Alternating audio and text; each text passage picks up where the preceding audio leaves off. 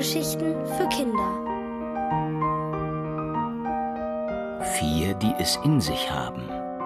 Von Gerd Karpe.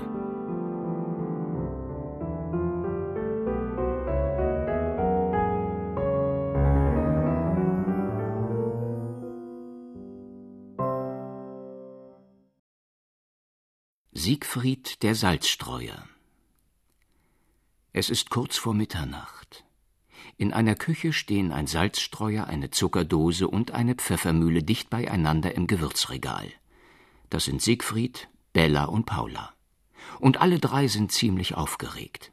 Was ist geschehen? Seit dem Nachmittag steht neben ihnen eine schmale Tüte in einem Silberkleid aus blanker Alufolie. Vorder- und Rückseite sind mit einem Buchstabenmuster bedruckt. Wer mag die Unbekannte sein? Paula, die lange Pfeffermühle aus braunem Olivenholz, hätte am liebsten gleich gefragt. Die Gewürze besitzen nämlich eine Geheimsprache, das Gewürzchinesisch. Diese Sprache sprechen alle Gewürze der Welt. Doch damit sie für immer geheim bleibt, sprechen sie das Gewürzchinesisch erst um Mitternacht, wenn alle in den Häusern schlafen. Und schon beim leisesten Geräusch verstummen sie sofort wieder für den Rest der Nacht. Ungeduldig warten Paula die Pfeffermühle und ihre Freunde Siegfried, der runde gläserne Salzstreuer und Bella die Porzellane Zuckerdose auf die mitternächtlichen Glockenschläge der Kirchturmuhr. Die Küchenuhr an der Wand tickt und tickt, doch die Zeiger bewegen sich kaum vom Fleck.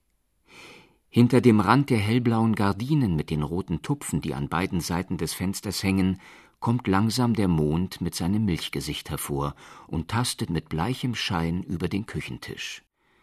Der Herd ruht sich vom Korn aus. Die Bratpfanne scheint von Butter und Speck zu träumen. In der Ecke brummelt der dicke Kühlschrank leise vor sich hin. Endlich ist es soweit. Die Kirchturmuhr beginnt zu schlagen, und gleich nach dem zwölften Glockenschlag sprudelt es aus Paula heraus. Ich bin Paula die Pfeffermühle, und wer bist du? Ich bin Zilli die Zimttüte, antwortet die Fremde im Silberkleid. Oh, hallo Zilli, ich bin Bella und wir gehören zusammen. Zimt und Zucker gehören zusammen, ruft Bella die Zuckerdose aufgeregt. So wie Pfeffer und Salz, bemerkt Paula die Pfeffermühle. Sie weiß, dass Siegfried das gerne hört. Der will nun auch endlich die Neue begrüßen. Hallo Zilli, ich bin Siegfried der Salzstreuer. Zilli ist ein sehr hübscher Name. Er klingt wie ein Glöckchen im Wind. Das mit dem Glöckchen gefällt Zilli der Zimttüte. Aber bevor sie etwas erwidern kann, freut sich Bella die Zuckerdose. Von nun an sind wir vier, die es in sich haben. Da sagt Zilli die Zimttüte Danke, dass ihr mich so herzlich begrüßt. Ich freue mich, euch kennenzulernen und bin gespannt, mehr von euch zu erfahren. Wenn du möchtest, können wir dir etwas aus unserem Leben erzählen. So lernst du uns besser kennen, schlägt Bella vor. Ja, das ist eine schöne Idee. Dann kann ich euch auch etwas von mir berichten, stimmt Silly die Zimttüte zu. Genau so machen wir es. Aber wer fängt an? fragt Paula. Unser Salzboss Siegfried, der mit dem weißen Gold im Bauch, schlägt Bella vor. Siegfried der Salzstreuer lässt sich nicht lange bitten. Er ist einer, der gerne anfängt.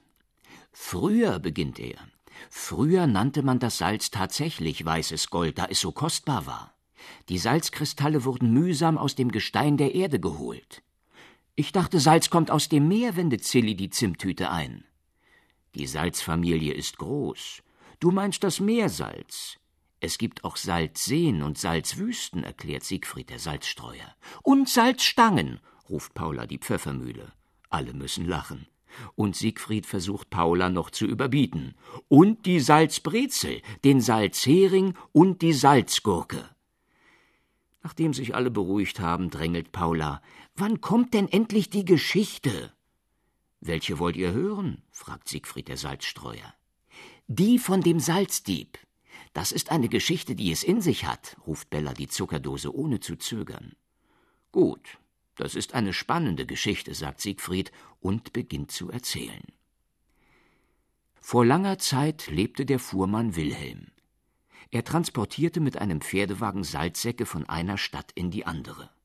Eines Tages war er wieder einmal unterwegs und gegen Abend erreichte er ein Dorfgasthaus. Der Wirt begrüßte ihn, gab ihm ein Bett und versicherte, dass sein Hofhund Hektor in der Nacht auf die Salzsäcke aufpassen würde. Uh, unterbricht Bella die Zuckerdose. Jetzt wird es spannend. Zilli, jetzt kommt. Psst, Bella, nichts verraten. Das erzählt Siegfried doch gleich, fällt Paula die Pfeffermühle ihr ins Wort. Genau, lasst mich erzählen, sagt Siegfried der Salzstreuer und fährt fort. Mitternacht war längst vorbei, und alle schliefen, als ein Mann über den Zaun des Gasthofs kletterte. Er hatte es auf das Salz abgesehen, denn dafür konnte er viele goldene Taler bekommen. Als er aber einen der schweren Säcke vom Wagen zog, knarrte es laut. Sogleich fing Hektor an zu bellen. Einen Augenblick lang erstarrte der Dieb vor Schreck. Doch dann warf er schnell den Salzsack über die Schulter, eilte zum Zaun und sprang hinüber. Der Hofhund bellte noch immer, doch niemand wachte auf. Am Morgen musste Fuhrmann Wilhelm feststellen, dass einer seiner Salzsäcke fehlte. Und was machte der arme Fuhrmann dann? fragt Zilli die Zimthüte. Er suchte nach Spuren. Und er hatte tatsächlich Glück, antwortet Siegfried der Salzstreuer. Auf einer der spitzen Zaunlatten hing ein kleiner Stofffetzen, und hinter dem Zaun wurde eine dünne Salzspur sichtbar, die sich über das Feld schlängelte. Das geschieht dem Dieb recht. Da hat er am Zaun aus Versehen ein Loch in den Salzsack gerissen. Die Spur führt gewiss direkt zu ihm, brummt Fuhrmann Wilhelm. Der Wirt holte den Dorfpolizisten, und zu dritt folgten sie der schmalen weißen Spur bis zu einem Haus. Als nach mehrmaligem Klopfen die Haustür geöffnet wurde, durchsuchte der Polizist die Räume und fand den gestohlenen Salzsack in einem Kleiderschrank. Da half kein Leugnen mehr, der Dieb gestand und der Polizist verhaftete ihn. Puh, die Geschichte ist echt aufregend, stöhnt Silly die Zimttüte. Ja, und stell dir vor, der Fuhrmann war zunächst sehr verärgert, weil ihm ein halber Sack Salz fehlte, erzählt Bella die Zuckerdose für Siegfried den Salzstreuer weiter. Aber dann ersetzte der Gastwirt ihm den Verlust, weil sein Hund zwar wie versprochen gebellt hatte, aber der Dieb dennoch das Salz stehlen konnte, ergänzt Paula die Pfeffermühle. Und so fuhr der Fuhrmann am nächsten Tag glücklich und um ein Abenteuer reicher weiter, beendet Siegfried die Geschichte. Puh, macht Paula die Pfeffermühle. Zum Glück gibt es heute keine Salzdiebe mehr. Aber Zuckerdiebe gibt es noch jede Menge, meint Bella die Zuckerdose. Da knarrt plötzlich eine Tür im Haus.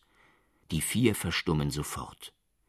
Dann sind Schritte zu hören, die sich langsam entfernen. Inzwischen hat sich das Mondlicht lautlos auf dem Küchentisch ausgebreitet und ist bis zu dem dicken Kühlschrank gekrochen. Und auch der scheint sich an die Abmachung der vier im Gewürzregal zu halten, wenn Menschen in der Nähe sind, mucksmäuschenstill zu sein. Er brummelt nicht mehr.